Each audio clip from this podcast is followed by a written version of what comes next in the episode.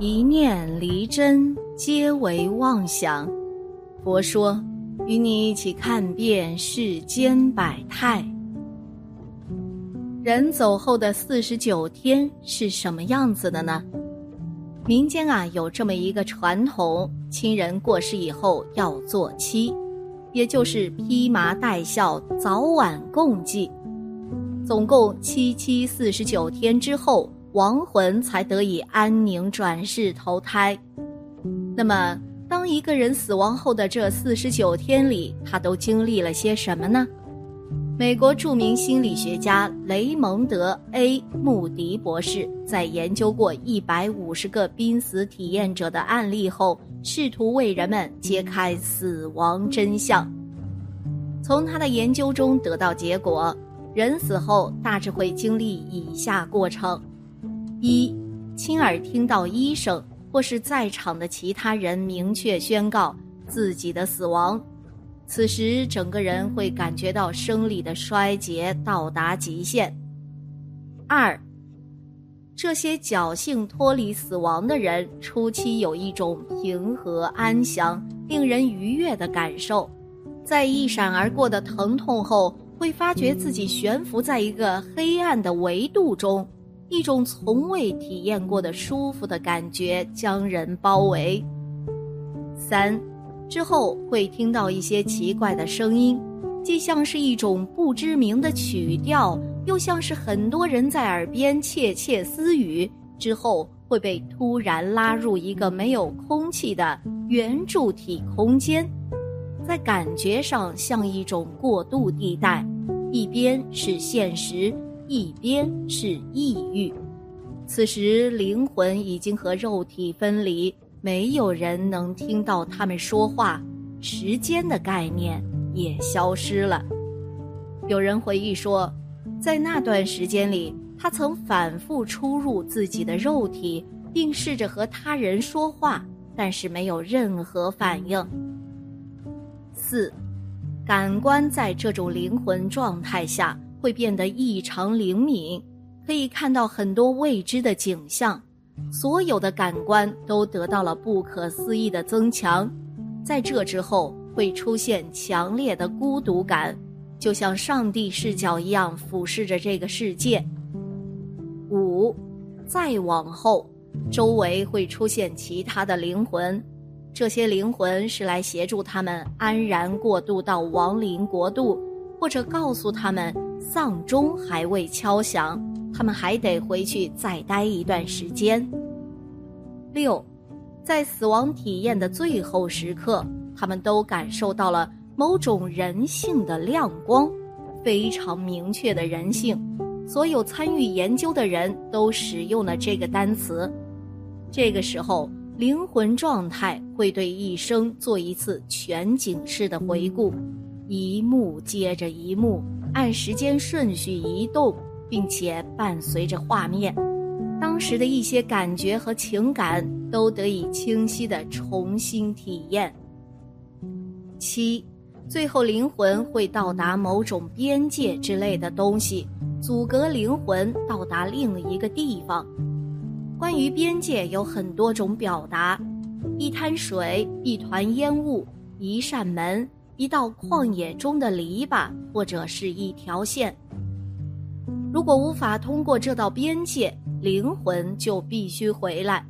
然而，这种回来的意识并不强烈，甚至十分排斥。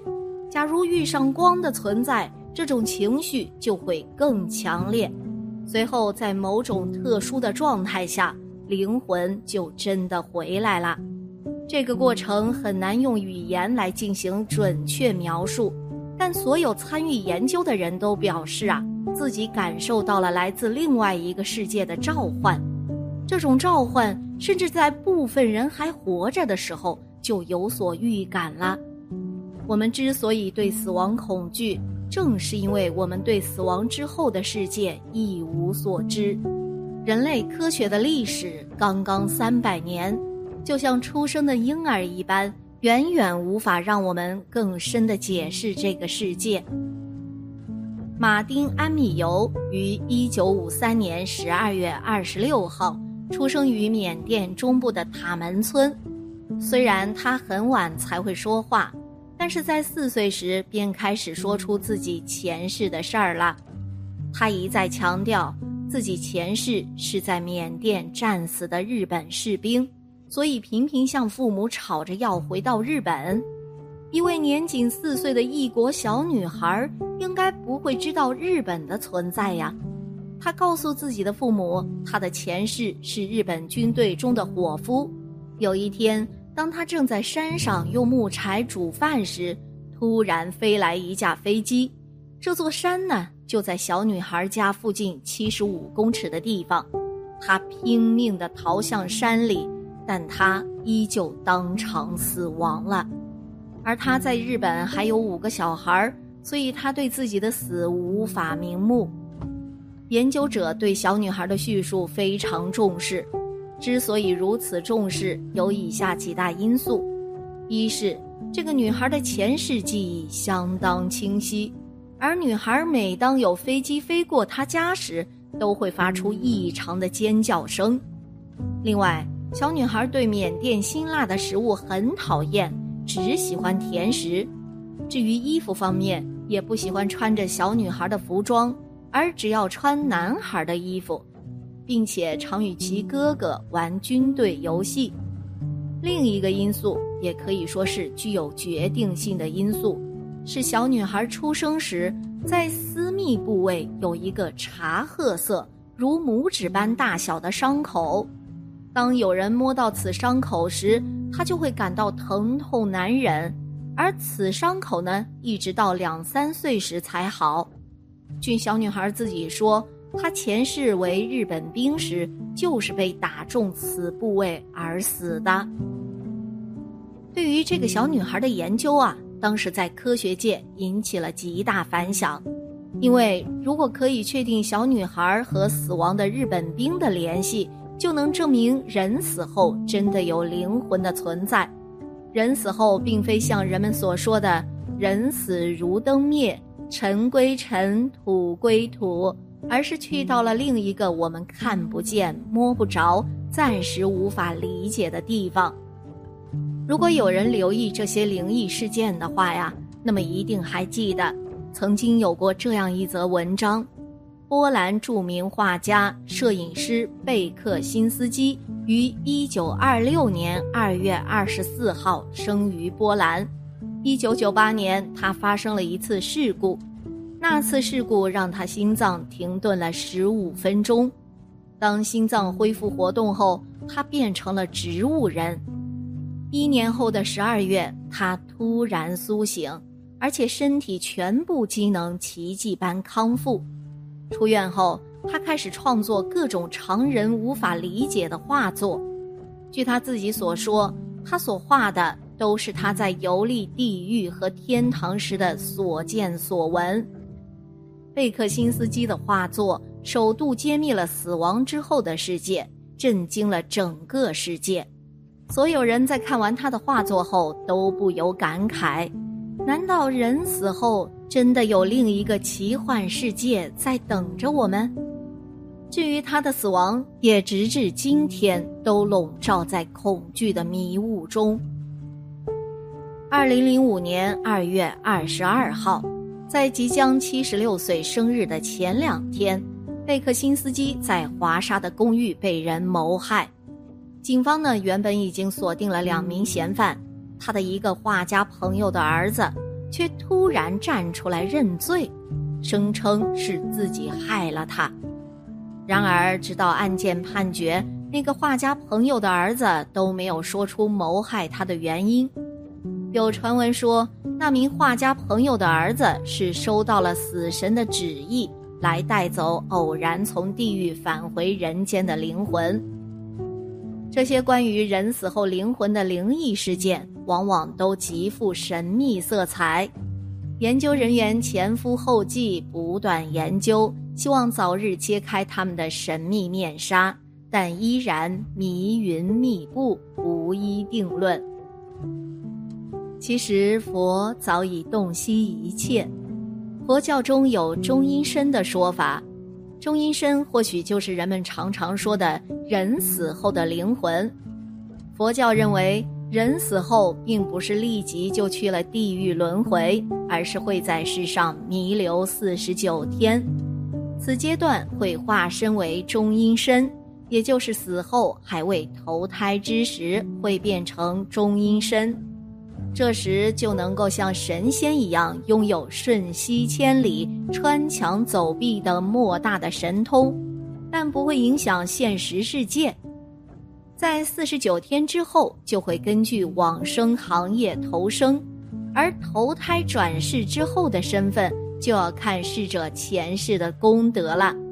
所以，日常生活中，在人往生后，亲人会祭拜四十九天。为他诵经祈福，祈求佛祖庇佑。我们要想了解人死后四十九天的全过程呢，就要知道什么是中阴身。人在死后至为投生之间的这段时间，我们称作中阴身。因其极轻灵敏锐，不觉之力为生前七倍，且具他心通，可阅读他人之心时。此段时间长短不等，或七日、十四日，乃至四十九日。中阴身速度犹如光速，于一念轻即可投生他方世界。在业力尚未形成前，可神通自在，随心所欲，至向往之处，可穿墙走壁，纵山河大地，亦不为所障。中阴身高约两尺，且诸根明利。纵生前为残障或骥骨中阴身时，则完美无缺。